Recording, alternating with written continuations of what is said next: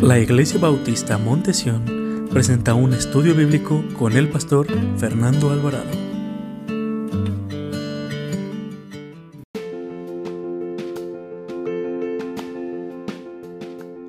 Un milagro en medio de la ruina. Estamos viviendo cada uno de nosotros vidas distintas, vidas tal vez con problemas tanto económicos como familiares o en el trabajo. No sé usted ahora lo que esté viviendo, pero en medio de todos estos conflictos o de estas ruinas que podemos ver que se está desbastando las vidas de cada uno de nosotros o, o la vida de las personas que nosotros amamos, deseamos un milagro, ¿verdad, hermanos? Deseamos que Dios haga un milagro. Y sabe que Dios hace milagros siga haciendo milagros. Y Él desea eh, relacionarse con nosotros y nosotros estemos relacionados con Él. Y que en estos momentos de dificultad siempre nosotros estemos buscando al Dios Todopoderoso. Y, eh, y Él desea, mi hermano, que no pase solo las dificultades o los problemas que se está viviendo hoy, esta tarde, o las decisiones que usted puede tomar. Se cuenta de una historia de una hija que se quejaba con su padre acerca de su vida y cómo las cosas le resultaban muy difíciles en cada situación de su vida. Esta muchacha estaba cansada de luchar, parecía que no, no solucionaba un problema cuando le venía otro problema y de su parte ya no sabía qué hacer. Esta muchacha va con su papá. Su papá era un chef en una cocina muy lujosa, en un restaurante reconocido y le invitó a su trabajo que llegara a la cocina donde él trabajaba. Y este hombre, al escuchar a su hija, puso dos ollas de agua y las puso a hervir. Y empezó a cortar zanahorias y en otros empezó a poner huevos y en otra puso granos de café o café para preparar. Ya cuando estaba hirviendo las ollas del agua, tomó las zanahorias y las puso en el recipiente de agua hirviendo. Y colocó también los huevos ahí en el agua hirviendo. Y en otra puso los granos de café ya molidos. Y su hija, pensando que no le tomaba en cuenta a su papá de lo que estaba, de lo que estaba sucediendo, lo que ella le estaba contando, y dice, papá, ¿por qué no me haces caso? Te estoy hablando, ¿por qué estás, cocinando si sabes que yo quiero que me des un consejo, si quiero que me digas qué debo de hacer, cómo solucionar, cómo salir de estos conflictos? Y su papá le dijo, mirando fijamente a su hijo, le dijo, ven. Y se acercó la hija donde estaba el chef cocinando y le dijo, ¿qué ves? Digo, veo zanahorias, veo huevos y veo café. Y dijo el papá, ¿qué significará esto? Y sacó con, una, con un coladorcito, sacó las zanahorias hirviendo y las puso en un plato. Sacó en otro, en otro plato, puso los huevos y en otro del recipiente, del recipiente dejó el café. Y le dijo, hija, ¿cuál de los tres eres tú? ¿Cómo, papi?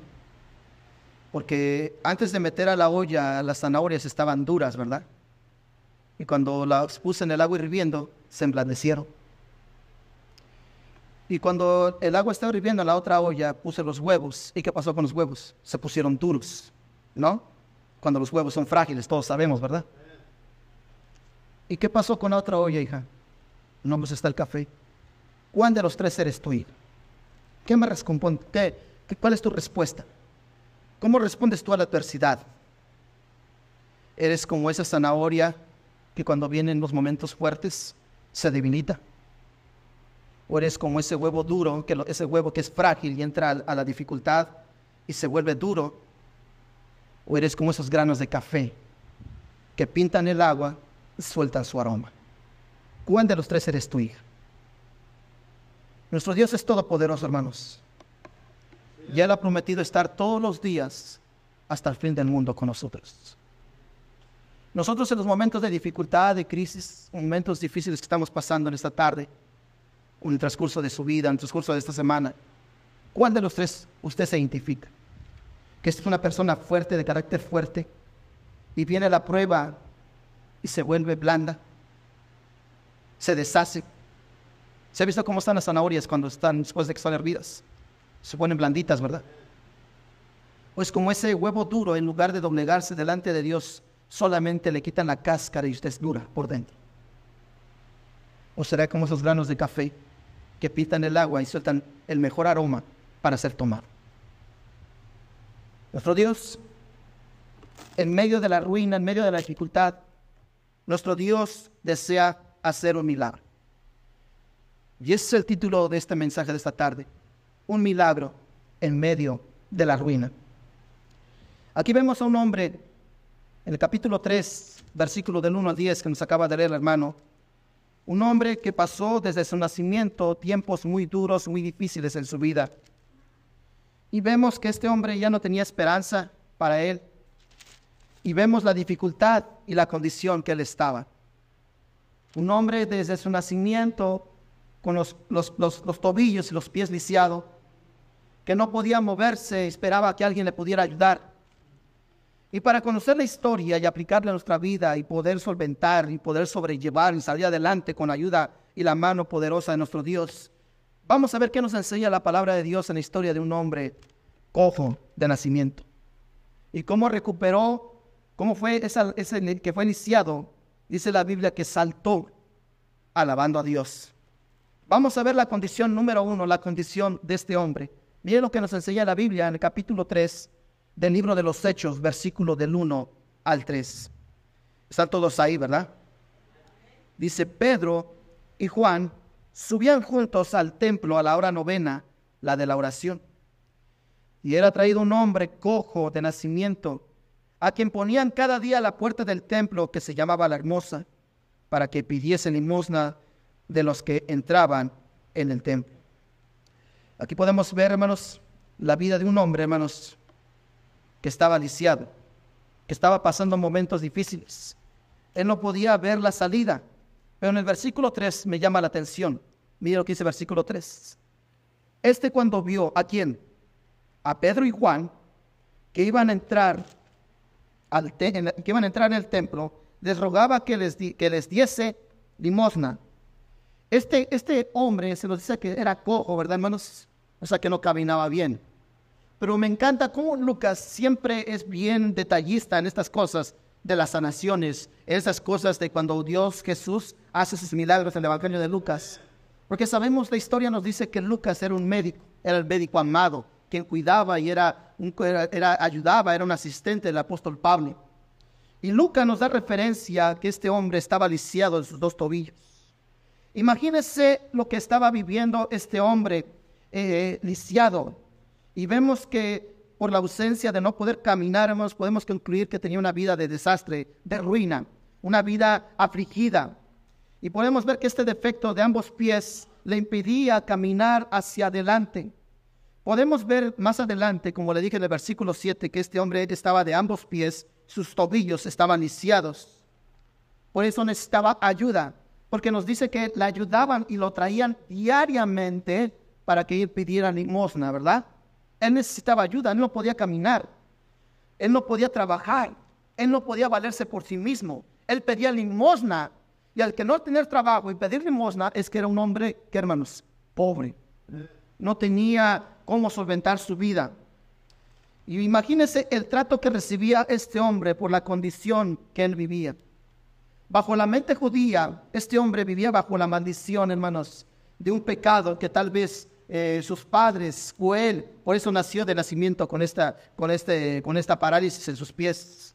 Por 40 años nos enseña la palabra que este, por 40 años de edad, este hombre vivió lisiado. Imagínense 40 años sin poder caminar. Tal vez cuando él nació, tal vez la esperanza de mamá y papá era que este jovencito creciera y fuera alguien importante delante de los judíos, pero precisamente delante de Dios.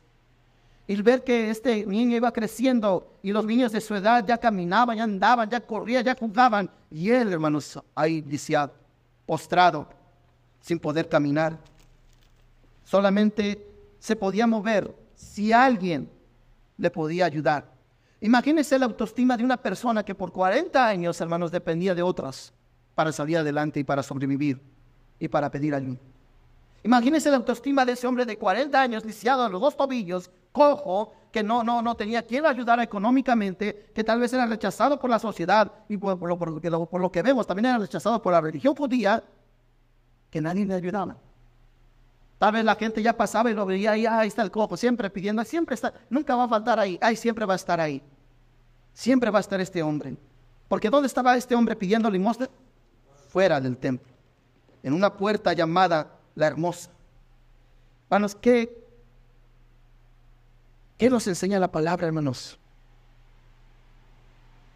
Donde ponían este hombre, dice que la puerta era uno de los pórticos que rodeaban al templo de Jerusalén, hermanos. Una de las puertas se llamaba la, hermosa. Esta puerta, hermanos, fue donada y fue construida por un, joven o un hombre judío poderoso económicamente de Alejandría, que venía de, de, de Corintio y construyó esta puerta. Era una puerta grandísima, hermanos grandísima. Se dice que se ocupaban 25 hombres tan solo para abrirla, totalmente bañada en bronce. Su valor era, hermanos, no sabe cuánto. Y necesitaban 25 varones para jalar la puerta, poderla abrir y también 25 hombres para poderla cerrar. Imagínense, hermanos, la contradicción. Dice que la puerta, ¿cómo se llamaba? La hermosa, llena de bronce. Hermosa esa puerta. Y afuera está un hombre que estaba en la ruina. Pobre, viciado.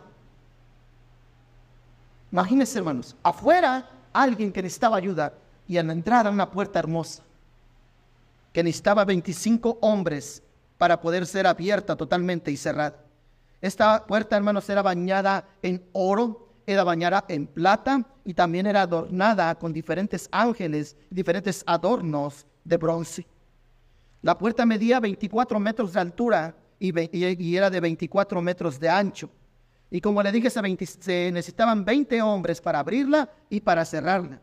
Este hombre, hermanos, estaba excluido de poder entrar físicamente al templo en Jerusalén. Lo discapacitaba, aparte que era una persona discapacitada, no había posibilidades de que él pudiera entrar al templo, al templo del templo judío. Lo podemos ver a través de las Sagradas Escrituras, hermanos, que una mujer de flujo de sangre de 12 años tampoco podía entrar al templo porque era marginada y decían que, que a lo mejor vivían pecado. Podemos ver un hombre de 38 años que, no, que, que estaba ciego y que le preguntan a sus discípulos, ¿quién pecó este su familia? Que también lo excluían. Cada persona que tenía una mano seca, que eran leprosos, tenían que estar fuera. Eran, eh, no podían entrar al templo, al templo desde, desde que había construido Salomón. Imagínense, hermanos, una puerta era lo que dividía a este hombre de entrar directamente con Dios. La puerta era su limitación de este hombre. La puerta era donde él podía llegar a los pies de Jesucristo. Pero ¿qué es lo que le impedía a este hombre, hermanos? Poder entrar al templo. Sus pies. De que estaba lisiado. Jesús dijo, yo soy la puerta. Y el que a mí entrare, ¿qué hermanos? Será salvo. Jesús es la puerta para la vida eterna. Jesús es la entrada para tener acceso directo al Padre Celestial. Muchos de nosotros, hermanos, estamos como este cojo. Estamos lisiados. Porque nuestros pies han caminado por senderos de maldad y de pecado, hermanos, que nos impide entrar a la puerta hermosa, que es Jesucristo. Jesucristo es la puerta que nos lleva, nos lleva al cielo, hermanos. Muchos de nosotros, hermanos, tal vez no estamos lisiados de nuestros pies, pero nuestros comportamientos nos han alejado del Señor y nos han alejado de los demás. Muchos de nosotros no, nos acercamos a Cristo, hermanos, porque somos impedidos, no, no, solamente son los pies, pedimos ayuda. Y nosotros, hermanos, muchas veces somos, ignoramos y rechazamos a aquellas personas que necesitan nuestra ayuda. ¿Para qué cree que nos mandó Cristo, hermanos? Ir a predicar a toda criatura, hermanos, el Evangelio de Cristo, hermanos. ¿Por qué cree que nos manda Cristo a, a ganar almas, a predicar el Evangelio? Porque ellos no pueden entrar por la puerta, hermanos.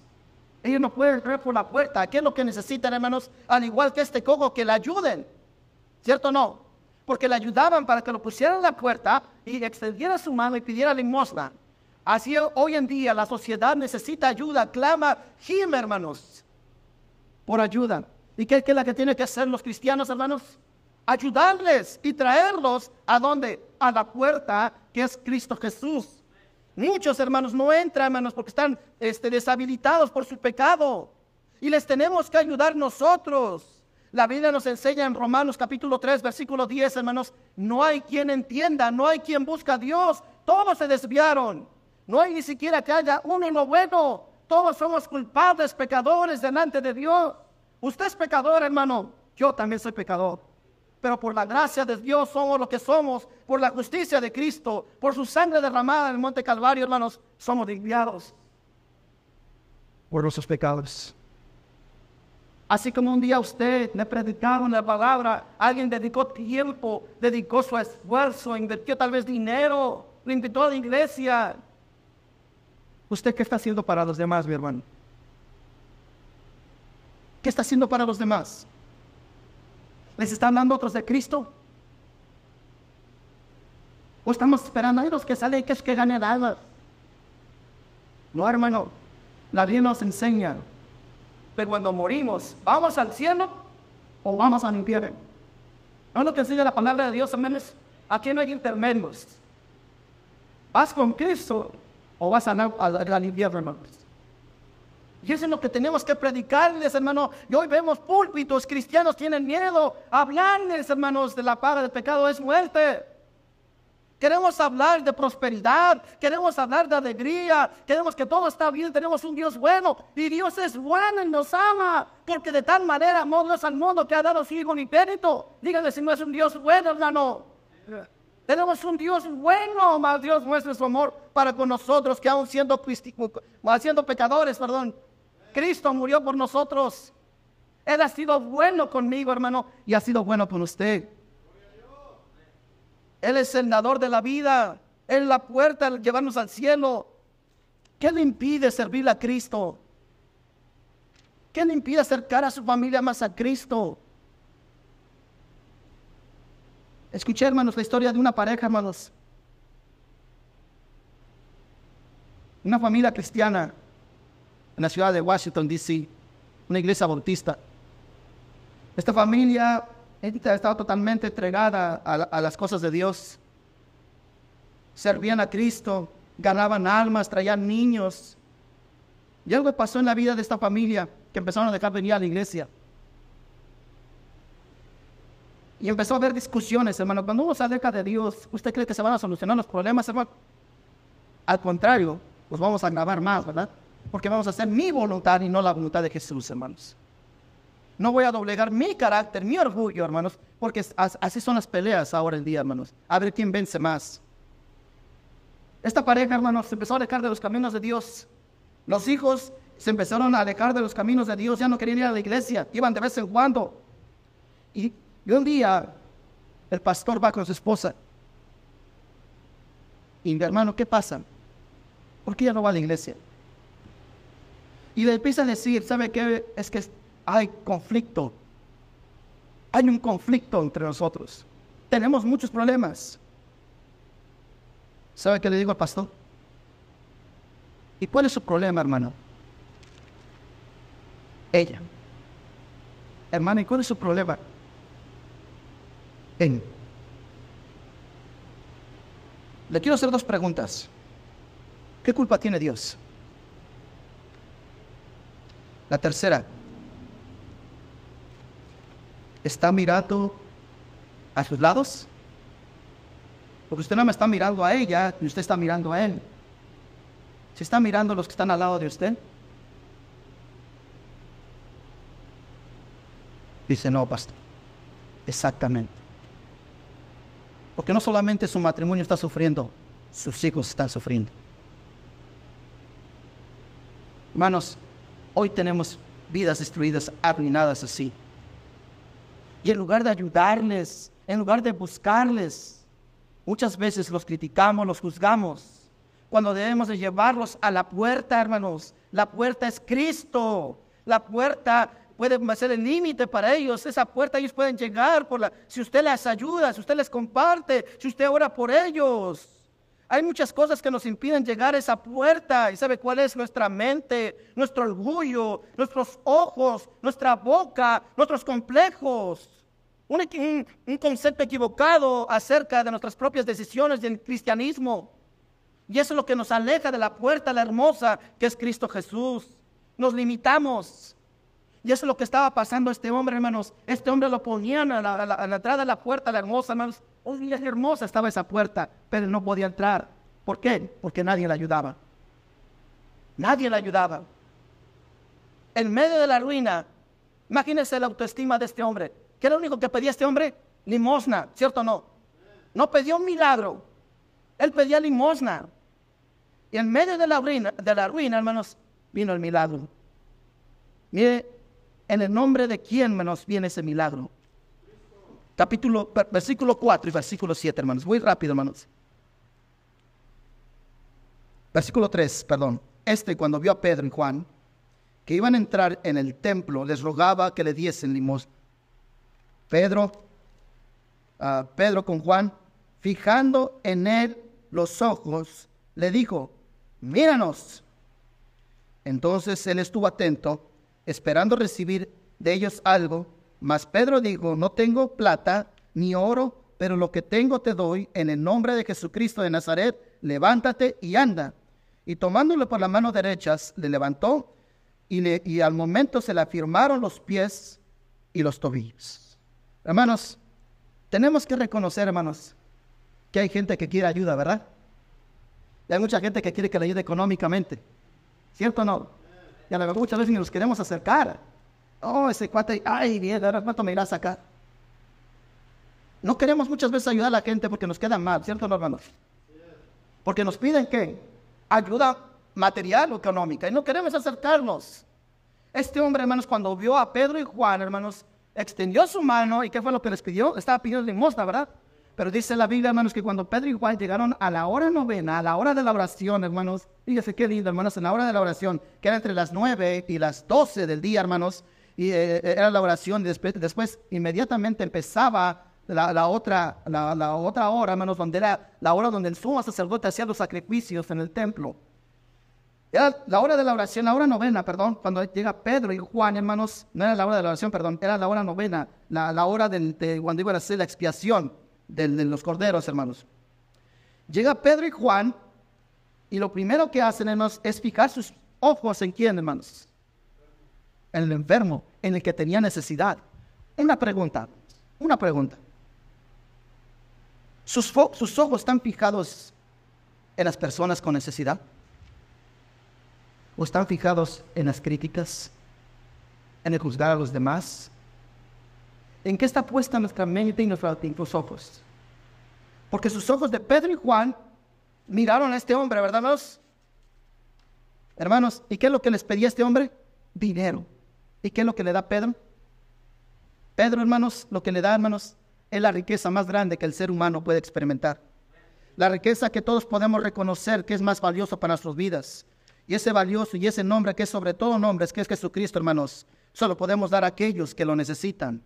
El mayor tesoro que puede tener un cristiano, hermanos, es darle a Cristo a las personas, compartirle a Cristo a otros, hermanos. No hay mayor tesoro, hermanos, que nosotros podamos dar a la gente y principalmente a nuestra familia. Es el tesoro más grande de la vida eterna. Es el tesoro más precioso y su nombre es Jesús, hermanos.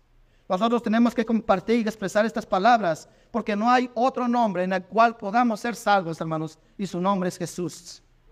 En el nombre de Dios, hermanos, podemos hacer las cosas. En el nombre de Dios podemos, podemos vencer las tentaciones. En el nombre de Dios puedo tomar decisiones. No hay otro nombre en el cual podemos ser salvos en el nombre del Señor Jesucristo, hermanos.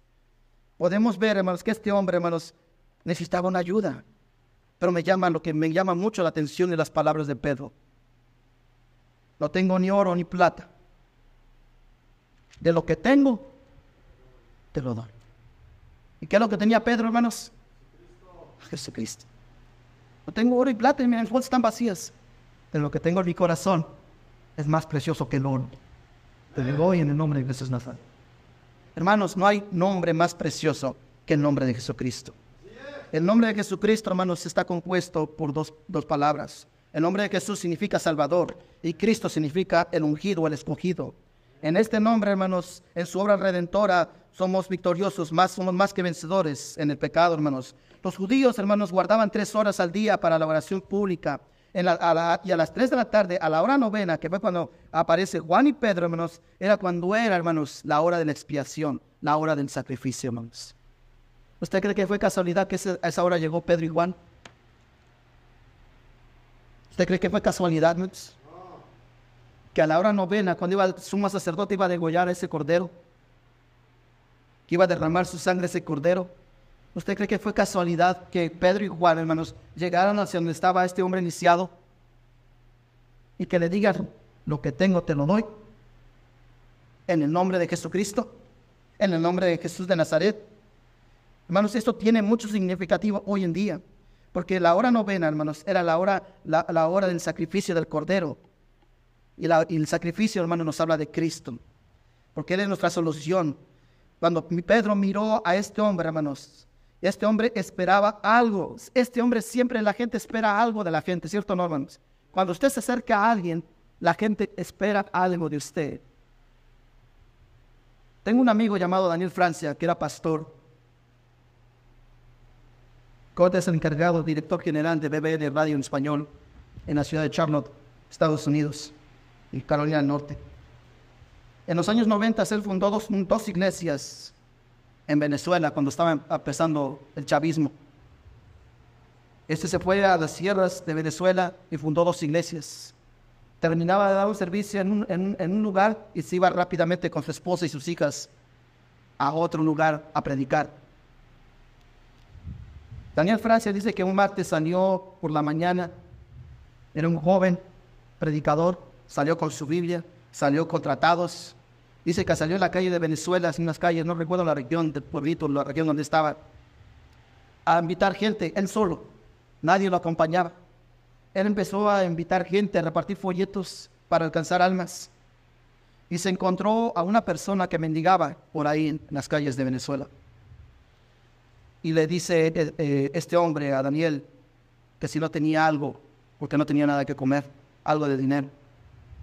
Y dice Daniel Francia que se recordó de este pasaje de Pedro. Dice, no, no, no, tengo, no tengo dinero, pero lo que tengo te lo voy a dar en nombre de Jesucristo. Y dice que le empezó a predicar el Evangelio. Dice que, eh, esta persona que, le, que mendigaba lloró. Y, él, y este Daniel Francia dice que se conmovió en su corazón. Dice, él ya está preparado para recibir a Cristo como su Salvador personal. Y dice, ¿estás listo para recibir a Cristo? Diciendo la de Francia a este, a este hombre pobre. Y dice, sí, Señor. Y dice que fue aún más allá, que lo retó. Y dice, ¿qué te parece si nos ponemos de rodillas aquí en la banqueta y oramos y le pedimos a Dios que entre a tu corazón, a Jesús que entre a tu corazón? Sí, Señor. Dice que se pusieron de rodillas y oraron y esa persona que estaba pidiendo dinero recibió a Jesús como su Salvador personal. Cuando terminaron de orar, Daniel Francia extendió su mano y lo abrazó y, lo saludó. Y dice, te espero en mi iglesia. Y se le quedó viendo a la persona que, estaba mendigando. Y se le queda viendo y diciendo, ¿no me vas a dar una moneda? No, pero lo que te di es más valioso que una moneda. Para eso me, me hiciste perder el tiempo todo esto lo hice para que tú me dieras una moneda. Dice la historia que este hombre, hermanos, agarró su mano y le aventó un puñetazo a Daniel Francia en su, en su cara. Y le dijo, Señor, yo conozco una misión cerca donde le pueden dar de comer, le pueden ayudar. Pero no es importante eso. Es importante que Dios, que Dios entre su corazón. Hermanos, siempre las familias, siempre la gente, hermanos, espera algo de nosotros pero debemos de, decirles que pongan su confianza en Dios. Nuestro Dios siempre, hermanos, estará dispuesto a darles a aquellos que le buscan. Nuestro Dios, hermanos, es nuestro gran proveedor. Nuestro Señor es el que les da confianza a nuestros hermanos, a las personas que no confían en Él. Nosotros, hermanos, debemos demostrarle a Cristo. El libro de Isaías dice, el libro de Isaías 45, 22 dice, mirad a mí y sed salvos todos los términos de la tierra, porque yo soy Dios y no hay más. Dios delegó autoridad a su iglesia y todo esto es en el nombre de Cristo Jesús, hermanos. Por eso hay poder en el nombre de Cristo Jesús. Hay poder en la iglesia porque en el nombre de Jesús, hermanos, hacemos lo que hacemos, hermanos. Aún dice la Biblia, hermanos, eh, no, no quiero verme aquí tan carismático, pero la Biblia dice que en el nombre de Jesús podemos echar afuera a quienes, hermanos. Podemos echar fuera demonios, hermanos. Y dice la palabra de Dios que todo rodilla, hermanos, que todo, que todo que exalte, que todo rodilla, que confiese que Cristo, que esté debajo del cielo y de la tierra, debajo de toda lengua, que confiese que Jesús es el Señor. Gloria sea a Dios, ¿quién hermanos? Porque en el nombre de Jesús hay poder. Y podemos ver, hermanos, aquí, hermanos, a este hombre, hermanos, que por 40 años tenía una vida arruinada, por 40 años estaba mendigando, no sabía nada, no sabía lo que es caminar, no, sabía lo que es saltar, no sabía lo que es adorar a Dios, hermanos. Y un día en el nombre de Cristo pues, fue sanado. Pero quiero terminar con esto, hermanos. ¿Para qué cree que sean los milagros, hermanos, que Cristo nos da en nuestra vida? ¿Para qué cree que sean los milagros?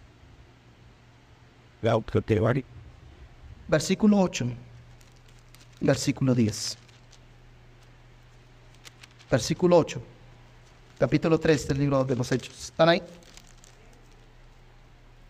Y saltando, se puso en pie y anduvo y entró con ellos en el templo, andando y saltando. ¿Y qué hacía este hombre? Alabando a Dios. Y todo el pueblo le vio andar y alabar a Dios. Y le reconocían que era aquel que se sentaba a pedir limosna a la puerta del templo de la hermosa. Y se llenaron de asombro y espanto por lo que había sucedido. ¿Qué es lo que trae? Debe traer un milagro, hermanos. Y gozo. Gozo y alegría. Y ese milagro nos muestra que nuestro Dios es todopoderoso. ¿Usted conoce a personas que vivían en alcohol, hermanos?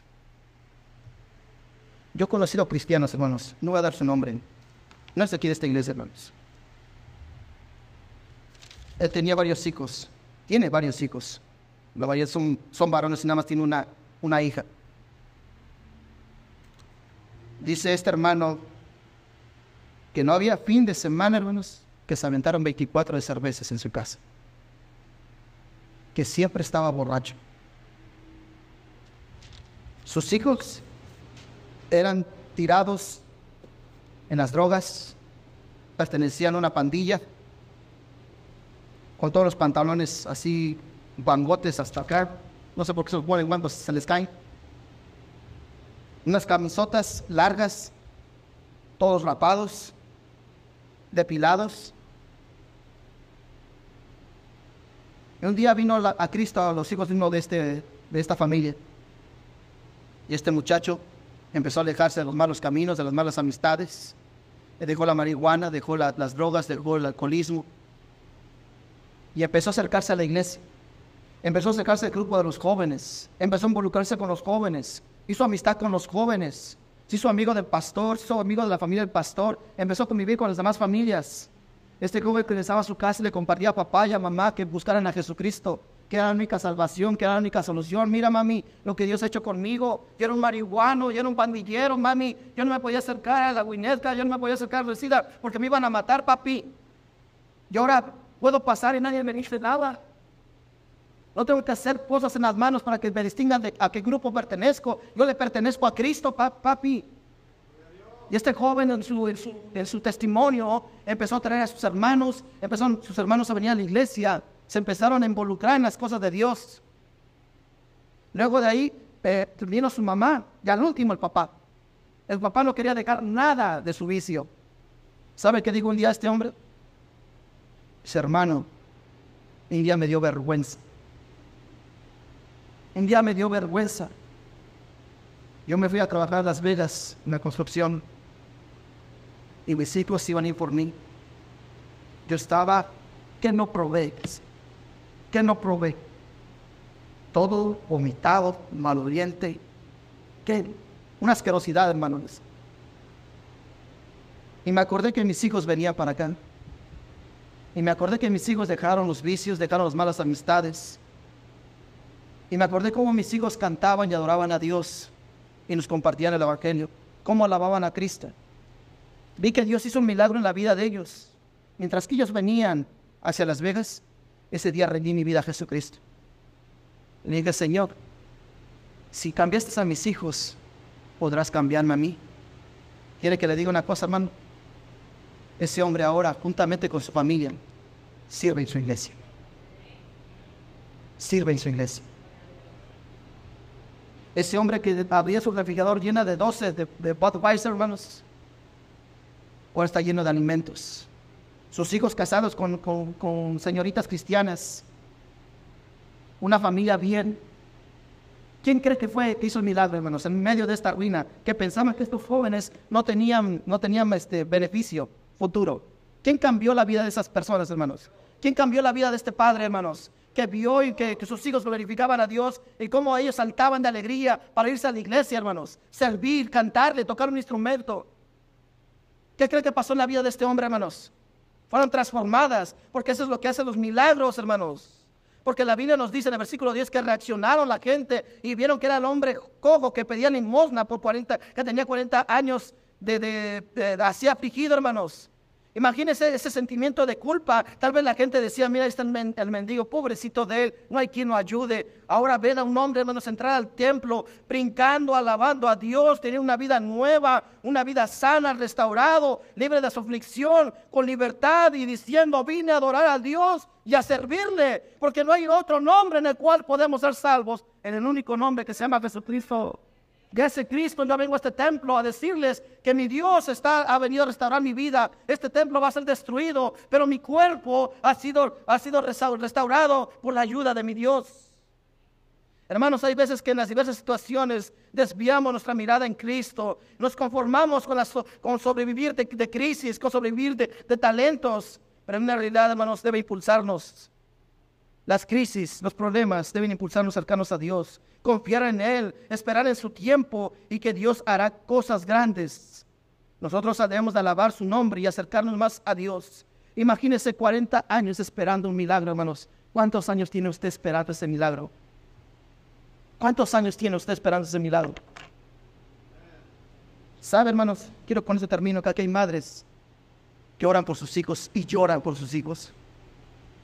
No me conteste, padres, ¿cuántos años tienen orando por sus hijos?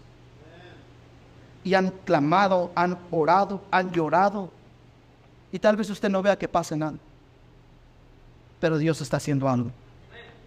Confíe, confíe y póngalo todo en el nombre que es sobre todo nombres. Porque en el nombre de Cristo hay poder en él. Y ese poder ha dado, dado a su iglesia. Toda la iglesia que proclama el nombre de Jesús, hermano, tiene poder. Porque hay poder en el nombre de Jesús. Si usted no ha puesto su confianza, en, su esperanza en Cristo, hoy es el día de salvación. ¿Qué espera para entregarse a Cristo? ¿Qué espera para entregarle ese problema a Dios? Una familia que estaba a punto de la ruina, como le acabo de contar, ahora sirve todos a Cristo. Imagínense lo que tuvo que aguantar esta hermana, hermanos, a un hombre borracho todos los fines de semana. A un hombre de mal humor, de mal carácter. Y ahora ver a su esposo, ver a sus hijos y verla a ella servir, hermanos. ¿Sabe qué me queda decir? Solamente Dios puede hacer eso. Solamente Cristo. No es el hombre. El hombre no cambia los corazones. El único que cambia y transforma vidas es Dios. ¿No se ha cansado de querer cambiar a su pareja? De que no cambia, no cambia esta, no cambia este. No se cansa. El único que cambia y transforma vidas es Dios. Hay que ponerlos en el nombre de Jesucristo para que Él sea glorificado. Vamos a orar. Padre, te damos gracias, Señor. Y pedimos de tu bendición, mi Dios, que usted restaure las vidas de las personas. Que traigas, Padre, tranquilidad, paz el corazón de las personas, mi Dios. Yo sé que hay calor aquí, Señor. Ya nos queremos ir, mi Dios. Pero no nos queremos ir sin entregarnos totalmente a ti, entregar un corazón arrepentido. Y reconocer que necesitamos ayuda, Señor. Y que también otros necesitan ayuda. Que nosotros seamos esos instrumentos en tus manos para poder ayudar a otros y traerlos a la puerta, a la hermosa, a la hermosa cruz, a la hermosa vida de Jesucristo. Que conozcan a nuestro bello Dios y Salvador, Jesucristo. Señor, Toca el corazón de los, mis hermanos que están aquí. A lo mejor aquí hay personas que a lo mejor ya han bajado la guardia, están arrojando la toalla, se están desanimando. Y ella dice, ¿para qué busco más a Dios? ¿Para qué voy más a la iglesia? ¿Para qué leo más la palabra? Si estoy en la ruina, tengo tanto tiempo no hay cambios en mi vida. No hay cambios en mí, no hay cambios en él, no hay cambios en ellos. Pero el único que puede cambiar es Dios. Tal vez aquí esta tarde haya personas que a lo mejor están esperando algo, o ayuda de algo, o de alguien. Pero al igual que dijo el, apóstol Pedro, tal vez no tengamos oro ni plata, pero lo que tenemos te lo damos en el nombre de Jesucristo. En el nombre de Cristo hay poder. Si tú no has puesto tu confianza, no has creído en Jesucristo como el Señor de tu, de tu vida, como el sanador, como el guiador de tu alma, quien te puede llevar a la puerta, que es la puerta que nos puede dar acceso, a entrar al cielo. ¿Por qué no haces tu mano? Quiero orar por ti. Quiero orar por ti esta tarde. ¿Por qué no entregas tu alma a Jesucristo? ¿Por qué no recibes al Señor y reconoce que eres pecador? Arrepiéntete de tus pecados. Arrepiéntete de lo mal que has caminado. ¿Cuántos años has vivido así? Este hombre 40 años lisiado, sin poderse mover. ¿Cuántos años llevas así sin caminar con Dios? Sin conocerle como tu Señor y tu Salvador. ¿Hay alguien aquí? O tal vez aquí hay hermanos cristianos que a lo mejor deseas algo que pase en tu vida y no ha pasado nada. ¿Por qué no oras de tu lugar? ¿Por qué no vienes aquí enfrente y dices, Señor Jesús, aquí estoy? Me quiero entregar totalmente a ti, Señor. Aquí está mi vida, Señor. He tomado malas decisiones. ¿O por qué no vienes a Jesús, mamá, papá? ¿Por qué no oras por tu matrimonio? ¿Por tu pareja? ¿Por qué no lo traes a los pies de Dios? Tú no lo vas a poder cambiar a ella tú no vas a poder cambiar a él. Solamente Dios, en el nombre de Jesús podemos. ¿O por qué no traes la vida de tus hijos? Tu aflicción, tu enfermedad, tu parálisis. ¿Qué es lo que te está paralizando para acercarte a Dios? ¿Hay alguien aquí? ¿Por qué no vienes al frente? Nadie mirando, todos ojos cerrados.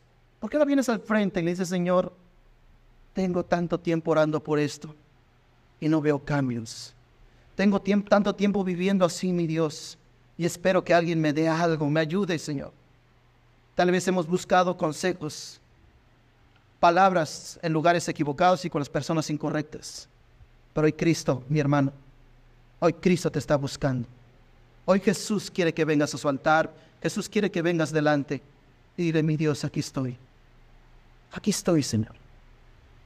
Ven como ese hombre que entró al, a la presencia de su Salvador, brincando y adorando y alabando a su Dios por lo que había hecho en su vida. Tal vez estemos viviendo en tiempos de ruina, pero vienen tiempos de refrigerio. Y eso lo haremos con Jesucristo. Padre, te damos gracias, Señor, por tu palabra. Señor, usted conoce la vida de cada uno de nosotros. Usted conoce la vida de las personas que están orando, la persona que está aquí enfrente, las personas que están orando en su lugar, la situación que están enfrentando en estos momentos, Señor. ¿Cuántos tiempos estarán así, Señor? Llorando, orando, clamando por un milagro en sus vidas, un milagro en sus familias, mi Dios. Pero ahora sabemos que no hay oro, no hay plata que tenga tanto valor que nuestro Salvador y nuestro Señor. No hay nada incomparable que a Jesucristo.